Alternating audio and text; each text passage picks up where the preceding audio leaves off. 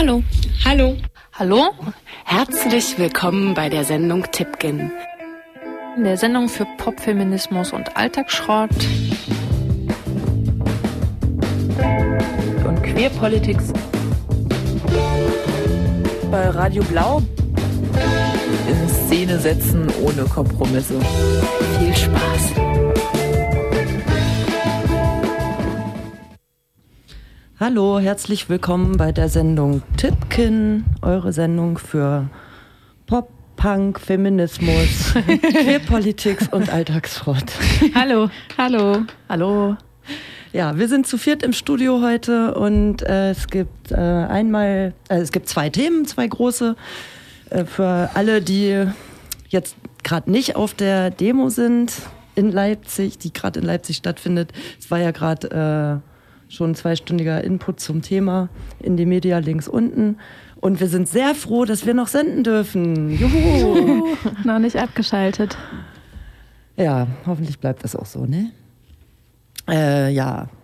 Ähm, das erste Thema, was wir dann bearbeiten, wird das Buch These Girls sein, herausgegeben von Juliane Streich. Ist gerade kürzlich erschienen, ein Streifzug durch die feministische Musikgeschichte. Hm, ja, vielleicht werden sich einige fragen, hm, sowas gab es doch alles schon und ja, Riot Girls und so. Aber da geht es auf jeden Fall auch um einige andere tolle Bands und es sind eben, äh, falls Leute das Buch Damaged Goods kennen, es ist so ein bisschen so ähnlich mit vielen verschiedenen Beiträgen. So, ich will nicht vorweggreifen. ähm, und wir werden natürlich ähm, musikalisch unterhalten und entsprechend der Beiträge in dem Buch, das die Songs raussuchen. Das zweite Thema wird sein die Vorkommnisse äh, rund um Monis Rache Festival, beziehungsweise ja, also um sexualisierte Gewalt, Übergriffe, nicht konsensueller Porn. Ah ja, also eher so auch allgemein, ja. Mhm. Okay. Genau, na, das wird dann so 20 Minuten, eine halbe Stunde oder so der zweite Teil sein. Jetzt hören wir erstmal äh, Grimes. Genau. Kommt auch im Buch Genau, vor? Crimes kommt auch im Buch vor, in These Girls. Und äh, das ist ein neues Lied von ihr, 4am. Ähm, die Platte dazu erscheint jetzt im Februar und ich glaube, das Album wird Aphrodite heißen oder so.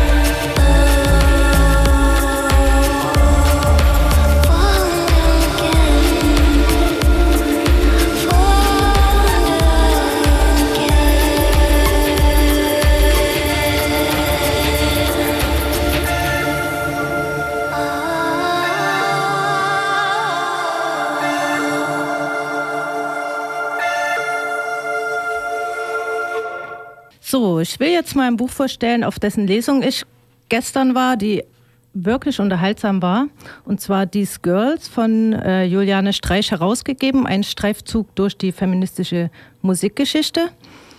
Äh, es wird auch noch weitere Lesungen dazu geben.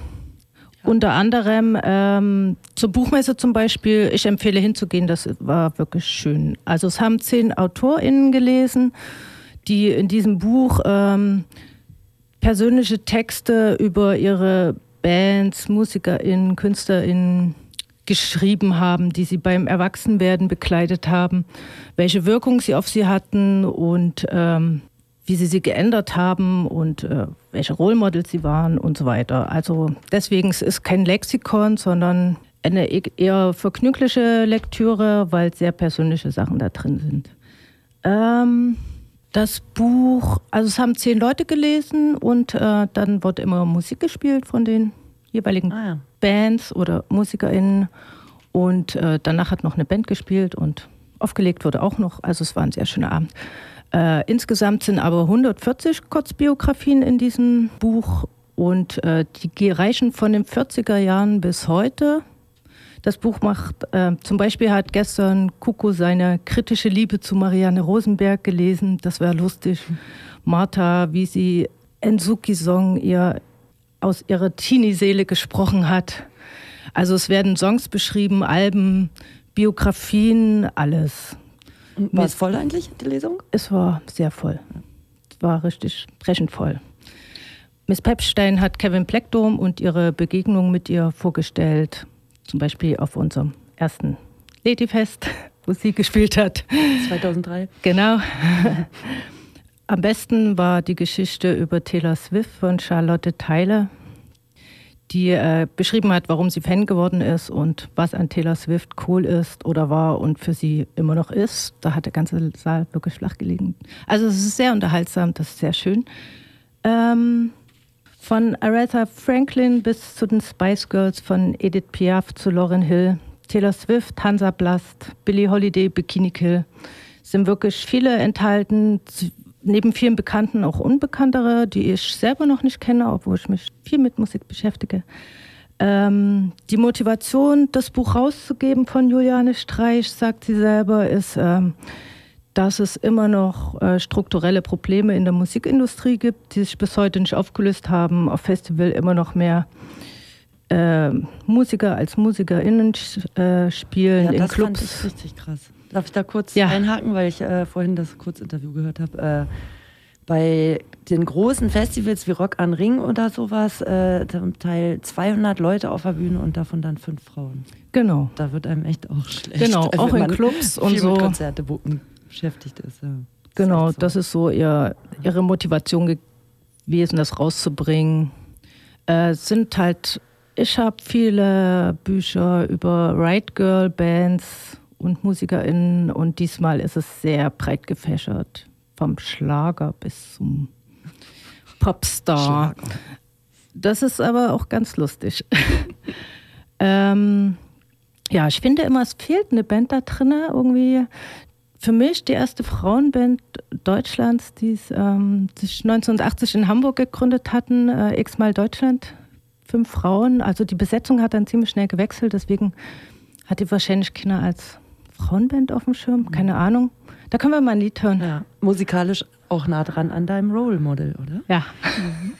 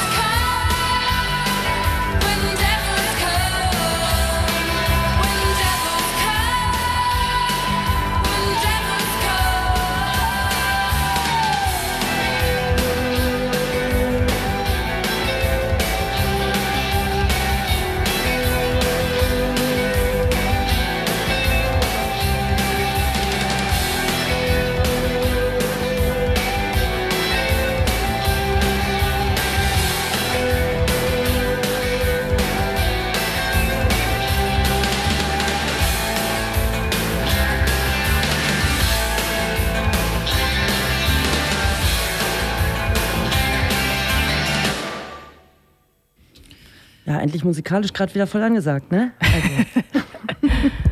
ja, ähm, die äh, Herausgeberin des Buches These Girls äh, beschreibt im Vorwort, äh, dass sie praktisch mit den ganzen Hamburger Schule und Britpop-Bands aufgewachsen ist und erst durch Schul, dann über Right Girl auf äh, MusikerInnen gestoßen ist. Bei mir war das ein bisschen anders. Ähm, ich hatte schon zu Ostzeiten so ein verrauschtes Tape von Susan Janet Dillion alias Susie and the Banshees bekommen und war danach war es die Ikone für mich. ich hatte alle B-Seiten zum Schluss und alle Platten und äh, auch von allen Seitprojekten. Die ist natürlich auch im Buch drin. und ähm, ja, das erste Konzert, was ich aber gesehen habe, was so, ich glaube, in den 90ern im Haus Auensee stattgefunden hat, wo ich, also ich kannte damals auch die Organisatoren ähm, und hatte so das Gefühl, die spielt jetzt nur für mich und das war so krass enttäuschend, weil die hatte irgendwie Kopfschmerzen, hat eine Stunde mit Zugabe gespielt und irgendwie das wie so runtergerockt, dieses Konzert. Mhm. Und danach bin ich nie wieder zu eins gegangen von ihr, weil ich dachte so, nein, meine Lieblingssängerin. so schlecht. So da, dann hatte ich das Gefühl, die Töne nicht gehalten zu haben. Also irgendwie war das nicht gut. Ähm, aber ja, sonst war das. Also konnte eigentlich trotzdem dem nichts anhaben. Ne? Nee, konnte nicht anhaben. Also ähm, vor allen Dingen ist sie immer noch präsent, weil ich habe so einen Jugendfreund, mit dem ich arbeite und der erzählt mir alle halben Jahre Updates von ihr der damals auch großer Suzy-Fan war. ja, jetzt. Macht die noch Mucke, oder was? Ja, ähm, sporadisch. Ob was rauskommt, wo sie wohnt, ob sie krank war, sich geschieden hat und sowas. Das ist so ein bisschen so, lustig. Eher so aus der Klatschspalte. dass, ich, dass, ich, dass sie trotzdem immer noch in meinem Leben auftaucht. ähm, genau, aber ähm, Susie and the Banshees hat wirklich viele Bands auch beeinflusst und ähm, sie hat es irgendwie auch geschafft, so diesen Musik bis im Finger zu zeigen und so ihr Ding durchzuziehen, das fand ich immer gut. Und äh, ja, viele beziehen sich auch auf sie und äh, wir hören jetzt nochmal einen Song aus der zweiten Platte von 79.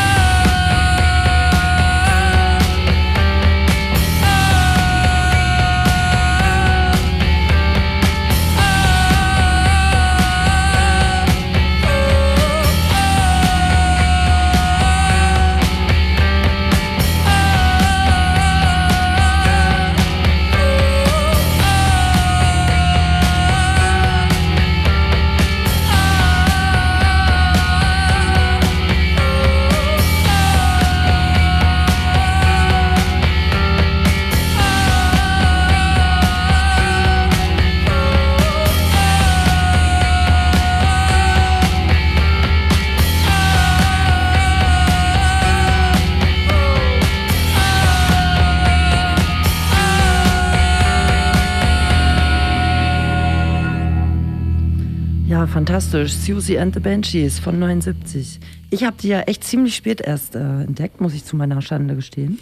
Tja, Aber immerhin. Ich hatte eine verrauschte Kassette, dreimal überspielt, auf der Ja. ich hängen geblieben bin. Ja. Noch vor DT64. Was ich rauf und runter gehört habe, also wirklich rauf und runter und auch immer noch die alte Kassette. Ich glaube, die, ich glaube, ich habe die noch. Ah, vielleicht wurde sie auch mal mit diversen anderen Lieblingstapes geklaut, aber ähm, Hansaplast.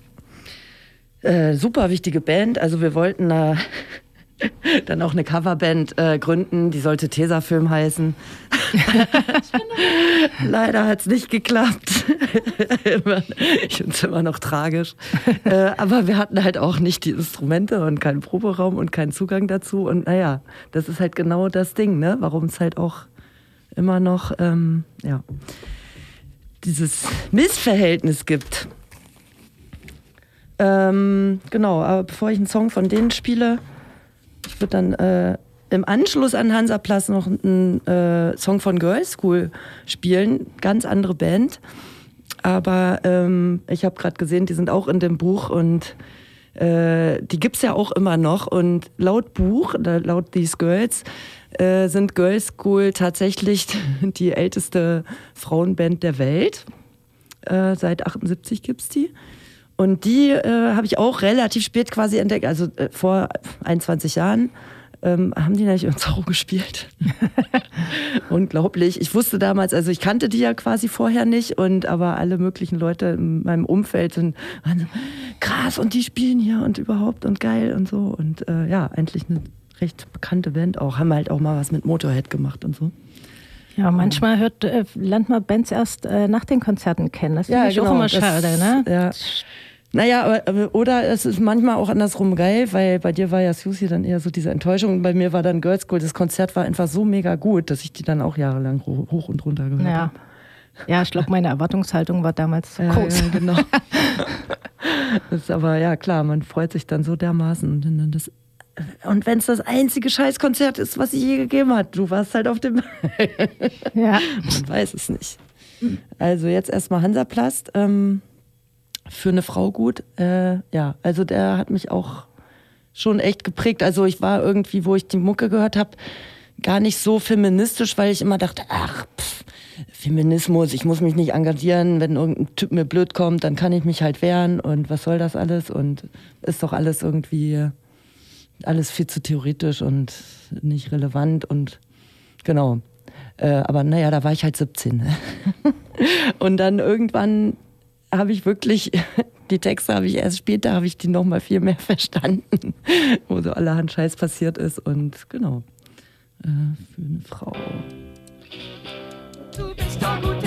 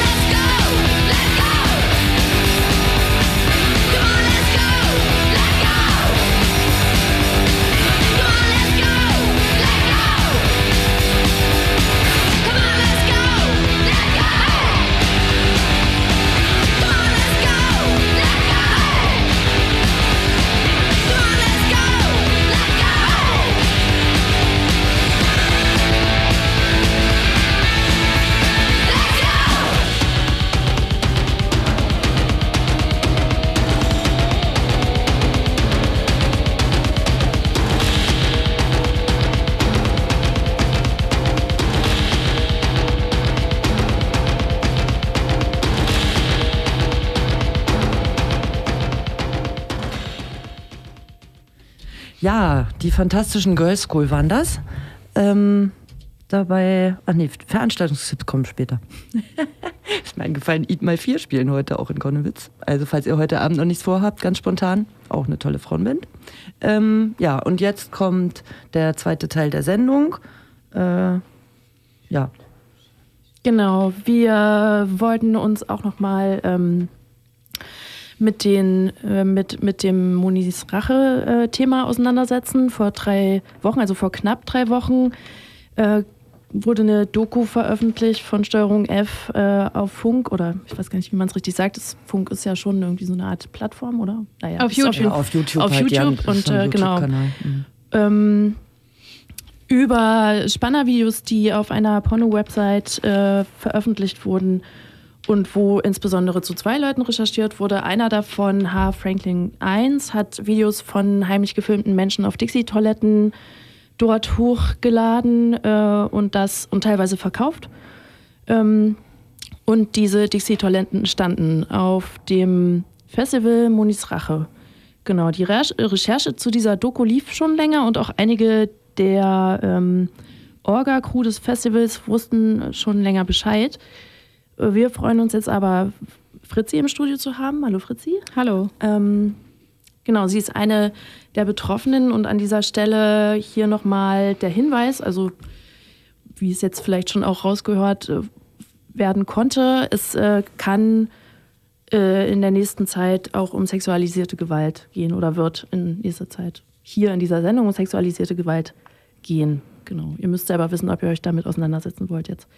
Genau. Ähm, aber an dich zunächst die Frage, Fritzi, wie hast du denn davon erfahren, dass du betroffen bist? Ich habe auch erst durch diese Veröffentlichung von der Doku davon erfahren. Also ich habe genau diese äh, bei Steuerung F auf YouTube die Do- Doku geguckt, weil die hier in den Netzwerken, Netzwerken ähm, ja, gespreadet wurde quasi oder gesagt wurde, hier, das ist passiert und ähm, genau, guckt euch das an, besser nicht alleine und so weiter. Genau, und dann habe ich auch nur über diese YouTube-Doku davon erfahren, dass das überhaupt passiert ist auf dem Festival. Also es gab keine Benachrichtigung durch das Festival selbst oder ja, irgendwelche anderen Stellen, sondern es hat sich so ein bisschen zufällig angefühlt, dass man so davon erfahren hat. Und aber wie kann man denn dann rausfinden? Wie kann jemand rausfinden, ob er sie betroffen ist davon? Also Ähm, also ich glaube, es ist tatsächlich unklar, weil es einfach so ganz viele unterschiedliche Informationen gibt oder es einfach nicht klar ist, wie viele Kameras gab es und ähm, also es jetzt bis jetzt gesichert ist, dass seit 2016 und 2018 auf diesem Festival Aufnahmen gemacht wurden. Man weiß nicht sicher über das Jahr 2017, was da war zum Beispiel. Man weiß auch nicht genau, wie viele Kamera gab es, ähm, wie viele Toiletten irgendwie oder auf wie vielen Toiletten waren Kameras installiert und wie viele Tage wurden gefilmt und so weiter. Und ähm, ich habe am Anfang einfach das Gefühl gehabt, äh, mir ist das Ausmaß gar nicht klar und ich gehe davon aus, es wurden auf extrem vielen Toiletten irgendwie wurde gefilmt und da man mehrere Tage auf diesem Festival war, hat man irgendwie jede Toilette mal benutzt und ist auf jeden Fall auf diesen Videos einfach drauf. Also mh, bin ich einfach von Anfang an davon ausgegangen, eigentlich alle, die dieses Festival besucht haben, sind irgendwie einfach auf diesen Videos auch drauf oder müssen zumindest damit rechnen. Und habe auch das Gefühl, also ich glaube, da geht es jedem anders und ich kann da auf jeden Fall nur so für mich selber sprechen, aber mir ist es auch nicht so wichtig, ob ich genau jetzt auf diesem Video drauf bin oder halt eine Freundin von mir oder jemand, den ich nicht kenne oder so, weil ich halt das Gefühl habe, das ist ja, also das ist einfach ein Angriff auf extrem viele Menschen gleichzeitig oder das ist irgendwie auch so ein bisschen das ähm, so perfide an diesem Medium von so versteckten Kameras und quasi so digitaler Gewalt oder sowas, dass man also mit relativ wenig Aufwand irgendwie so ganz viele gleichzeitig angreifen kann. Und deswegen ist für mich dieser Begriff von so potenziell Betroffenen oder so auch einfach relativ groß, weil ich das Gefühl habe, das ist ja auch genau Teil des Problems, dass eben alle, die auf diesem Festival waren und auch alle, die mit ihm zusammen gewohnt haben oder wo er sich sonst noch bewegt hat, irgendwie in seinen Tätigkeiten oder sowas, ähm, sind einfach extrem viele potenziell betroffen. hm. Genau, und ich habe jetzt irgendwie nicht geschaut, ob ich jetzt irgendwie auf einem Video dann auch persönlich drauf bin oder nicht zum Beispiel. Ja. ja es, ich ich finde es auch schwierig, also selber dann auf die Suche zu gehen, Ja. weil man ja dann irgendwie auf jeden Fall wieder, also Videos anguckt von anderen Menschen auch. Also, Ja. also, ja. Ich finde es auch schwierig. Ich glaube trotzdem, dass es da ähm, einfach gerade sehr viele unterschiedliche Bedürfnisse gibt. Also von Leuten, die eben potenziell betroffen sind. Und ja, genau, habe auch, also genau, spreche hier auch nicht für diese ganze Gruppe von potenziell betroffenen Personen, sondern kann es eben nur für mich selber eben ähm, sagen. Und ich habe irgendwie, also ich habe gerade das Gefühl, man muss auch jetzt unterschiedliche Umgangsweisen damit auch respektieren, weil alle erstmal für sich selber wissen müssen, was ihnen davon, also was sie jetzt gerade brauchen oder was, ähm, wie, wie der Umgang aussieht damit. Aber meiner, genau, meiner ist es auch nicht. Also ich würde es jetzt auch nicht, nicht machen, vor allen Dingen, weil es einfach auch so unkontrollierbar ist. Also man, das war jetzt ganz lange auf diesen Porno-Websites und hat sich verbreitet und Leute haben das bei sich gespeichert und im Darknet ist es immer noch und also so genau, es ist irgendwie eh so eine un unkontrollierbare Verbreitung dessen, dass es mir so vorkommt, dass es so ziemlich schwierig ist, dagegen jetzt so irgendwie was auszurichten oder so auch. Hm. Also genau, man könnte halt von der ähm, Website verlangen, dass sie halt alles löschen. Ja. Und aber klar, also die Hoffnung kann man den Leuten wahrscheinlich nehmen, dass sie jemals wieder Kontrolle über ihre Bilder haben werden. Genau, die schon. Und ich glaube trotzdem, dass es mega wichtig ist, jetzt nicht dieses Gefühl von so Kontrollverlust zu bedienen. Also ich glaube, Mhm. das ist so eine sehr pessimistische Einstellung, die ich da gegenüber diesen konkreten Videos habe. Und aber ich glaube, allgemein gibt es auf jeden Fall Wege, so das Gefühl von einer Kontrolle wieder zu erlangen, ne? über, über sich selbst und über seinen Körper und über was jetzt damit passiert. Also das würde ich auf jeden Fall nicht sagen, dass man sich jetzt so ja in dieser Ohnmacht so untergehen muss oder so. Ja, jetzt haben wir schon so ein bisschen über die formalen Auswüchse, also was das für Dimensionen sind, ähm, worüber wir jetzt reden, hier ähm, gesprochen. Vielleicht kannst du noch ein bisschen von dir selber erzählen, was es mit dir gemacht hat, also wie es dir jetzt geht. Also, als ich diese Doku gesehen habe, war ich auf jeden Fall erstmal so richtig sauer und so ein bisschen so verloren und fand es irgendwie aber voll gut, da direkt so mit Leuten drüber zu reden und sich auszutauschen, was das jetzt gerade so mit einem macht. Und ähm, genau, hat mich das für den Tag sehr beschäftigt und dann war es aber erstmal kurz. Ähm, auch eher ist es so relativ schnell wieder in den Hintergrund gerückt. Erstmal bei mir und dann kam das aber nochmal so ziemlich doll zurück, dass ich gemerkt habe, mich beschäftigt das irgendwie schon ziemlich doll und mh, ja, bin einfach so wütend und weiß nicht, wo ich mit meiner Wut so richtig hin soll. Also Mhm. so, ich weiß nicht, ich finde es einfach irgendwie, ja, mega scheiße von so vielen Seiten. Also von diesem einen konkreten Täter, genauso wie, wie das Umfeld irgendwie, wie das dann damit umgegangen ist und so. Das hat einfach mega viele, also mega viel Scheiße so nochmal hervorgekehrt, die irgendwie so passiert. Und ähm, genau, fand es dann voll gut, weil es ja ziemlich schnell so eine Organisierung gab von so potenziell betroffenen Personen, also dass sich so Chatgruppen gegründet haben und so, das ist irgendwie so ein Austausch, die erstmal da waren für so einen Austausch über die Doku und die dann aber relativ schnell ähm, auch so ähm, echt geworden sind quasi, in dem Sinne, dass sich dann in verschiedenen Städten so Gruppen gegründet haben, wo sich Leute dann auch in echt getroffen haben quasi und sich nicht nur so mh, im Chat ausgetauscht haben. Und das fand ich dann mega gut, weil ich so gemerkt habe, diese eben diese digitale Dimension daran ist auch so beängstigend einfach, ne? dass es so ganz abstrakt sich anfühlt und so fern und irgendwie eben dieses Ding von so Unkontrollierbarkeit so ein bisschen hat. Und genau, fand es voll gut, dass es diese Chatgruppen gibt, um einfach viele Leute da so mit ins Boot zu holen. Ähm, aber fand es dann auch mega wichtig, dass es eben so ein echtes Treffen irgendwie gab, auch in Leipzig. Und ja, bin dann da hingegangen und habe das Gefühl, das hilft einfach gerade mega gut, sich so zu organisieren und sich auszutauschen und zu wissen, dass da einfach über, also in Leipzig jetzt über 100 äh, Flint-Personen irgendwie so schnell zusammengekommen sind und so Bock haben, damit was zu machen und nicht alleine damit zu bleiben und so. Hm.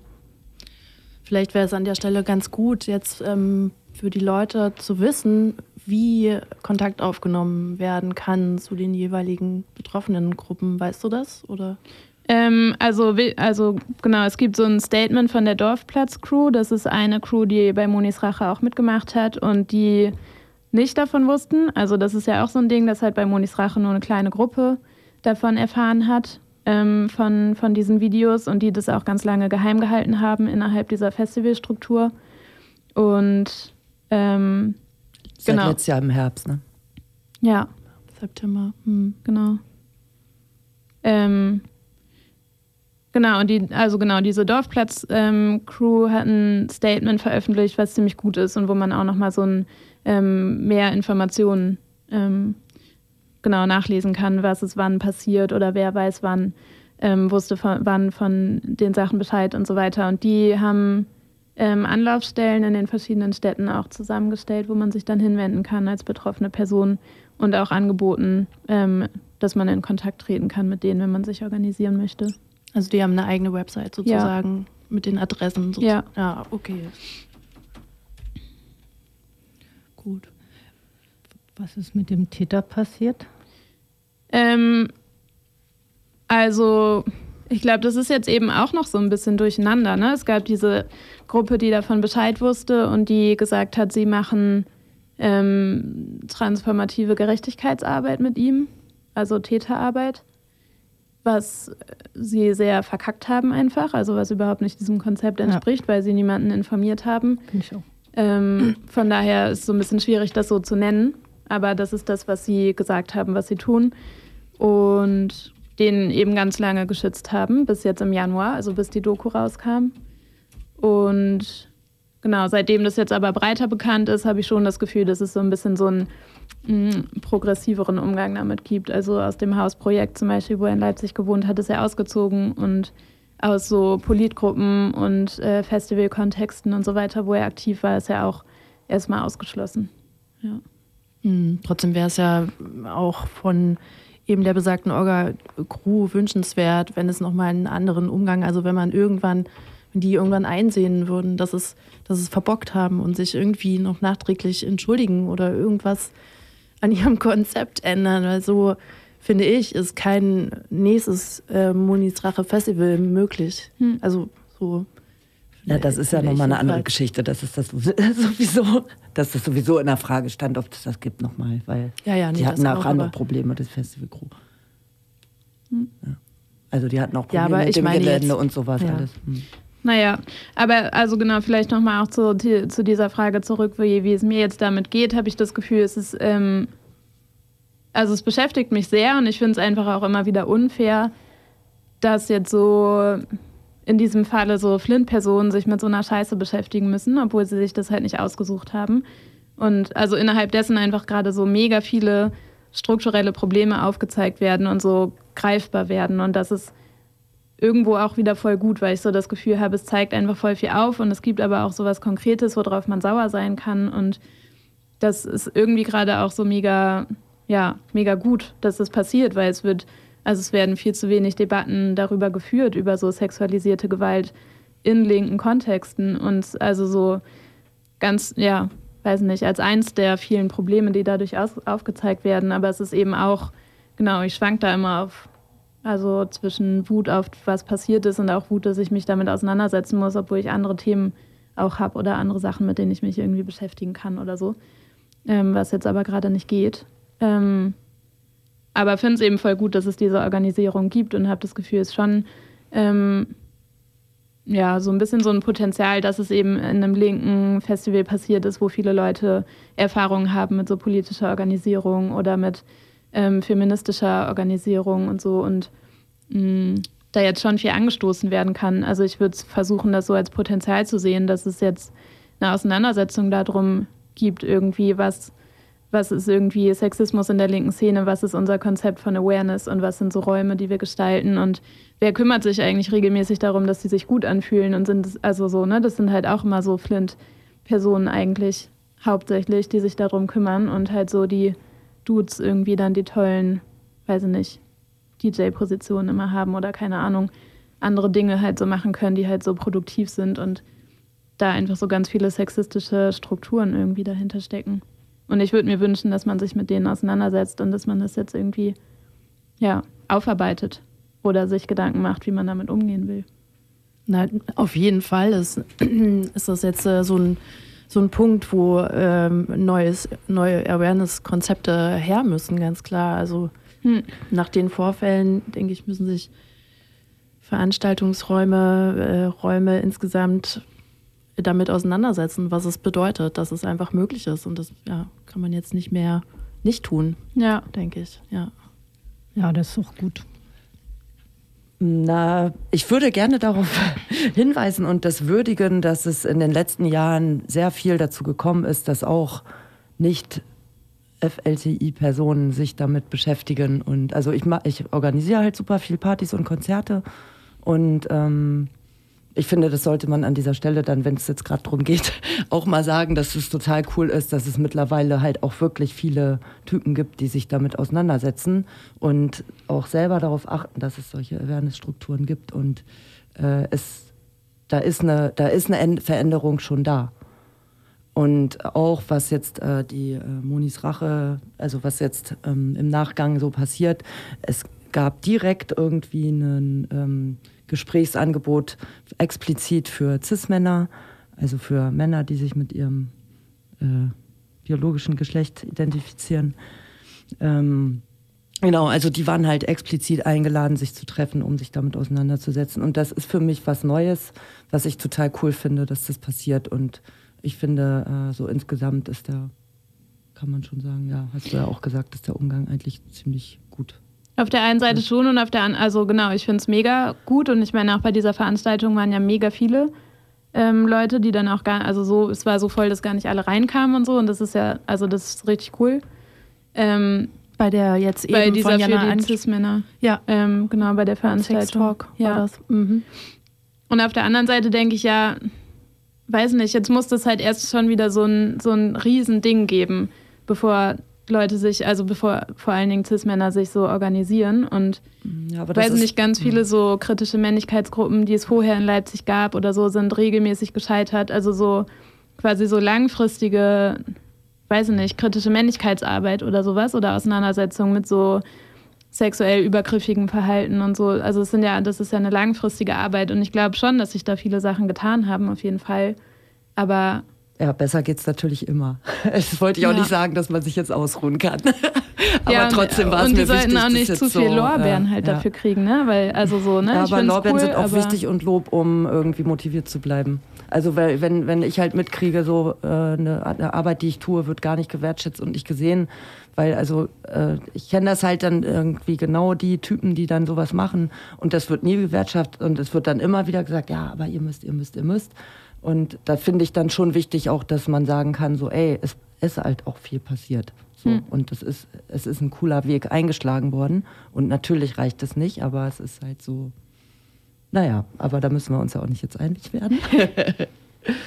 ähm, genau. Äh, wollen wir nochmal einen Song spielen? Äh, ich habe rausgesucht Litige, die sind, äh, soviel ich weiß, nicht im Buch, habe ich nicht gefunden, aber ist ja auch nicht vollständig. Kann ja gar nicht vorstellen, weil, vollständig sein bei so vielen Bands, die es gibt, äh, aus Frankreich mit Creepy Inside.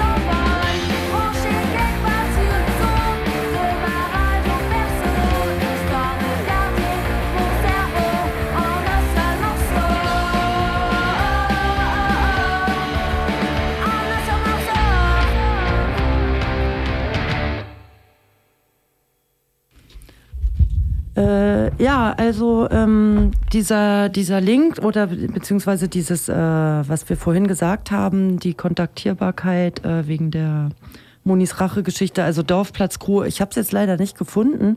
Eigentlich war, dachten wir, das Statement wäre auf Facebook veröffentlicht worden. Äh, vielleicht findet ihr es irgendwo.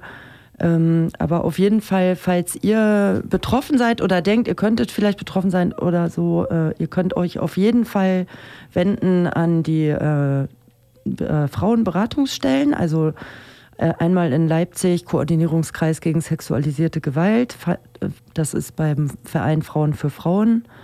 Das ist dann einfach die E-Mail-Adresse kontakt at frauenfürfrauen-leipzig.de oder die Webseite www.frauenberatung-leipzig.de.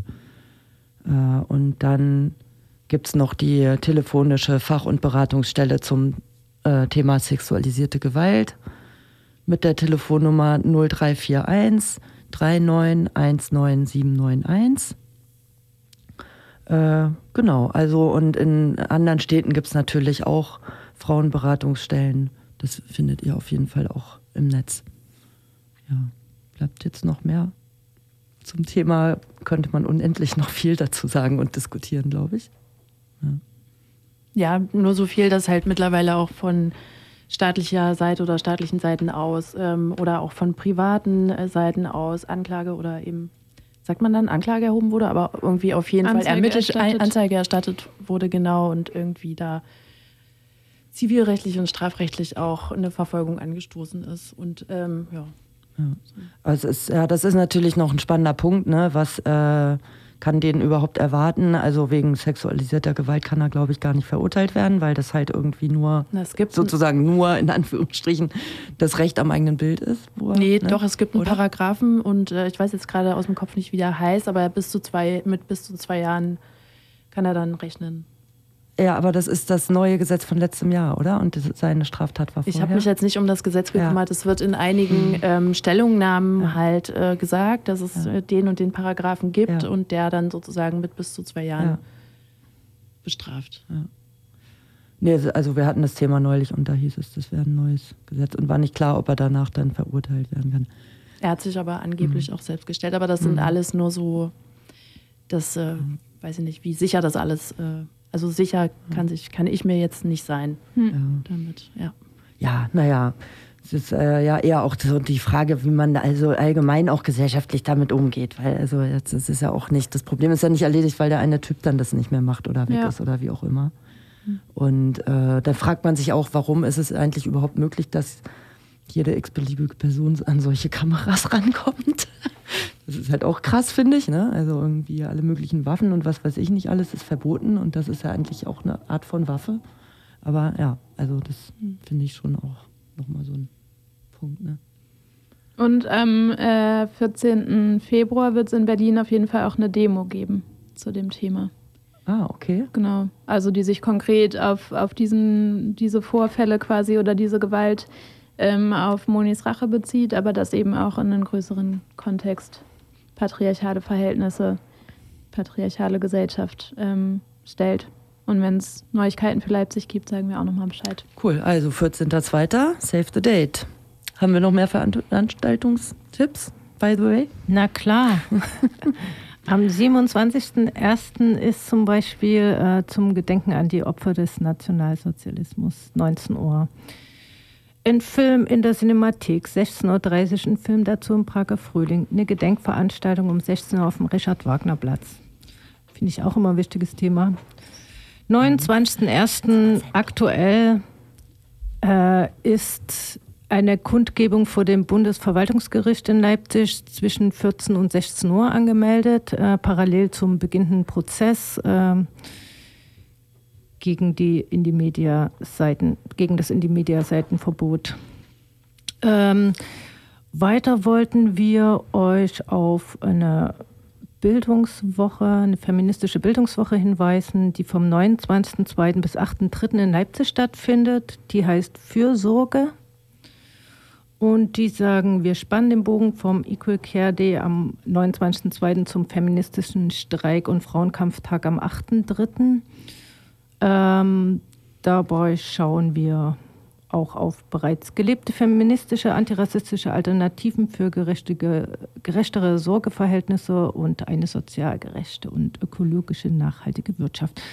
Die Bildungswoche ist offen für alle Menschen, egal ob neu im Thema oder schon länger darin aktiv. Ähm, ja, aber darüber werden wir euch auch nochmal informieren. Äh, das Eine war's schon. Veranstaltung fällt mir noch ein, auch am 27.01., also Montag 19.30 Uhr in der Similde, auch zum Thema sexualisierte Gewalt und wie wird darüber gesprochen. Also es geht um sprachliche Gewalt bei Vergewaltigungsdiskursen. Wie redet man über Vergewaltigung und genau, sexualisierte Gewalt. Wann ist das nochmal? Am 27.01., also jetzt Montag, 19.30 Uhr in der Similde. Alles klar. Dann äh, ja, verabschieden wir uns Ja. hiermit. Äh, ich hoffe, ihr habt auch Spaß gehabt beim Zuhören und ähm, wir hören uns wieder in vier Wochen. Genau. Tschüss. Tschüss.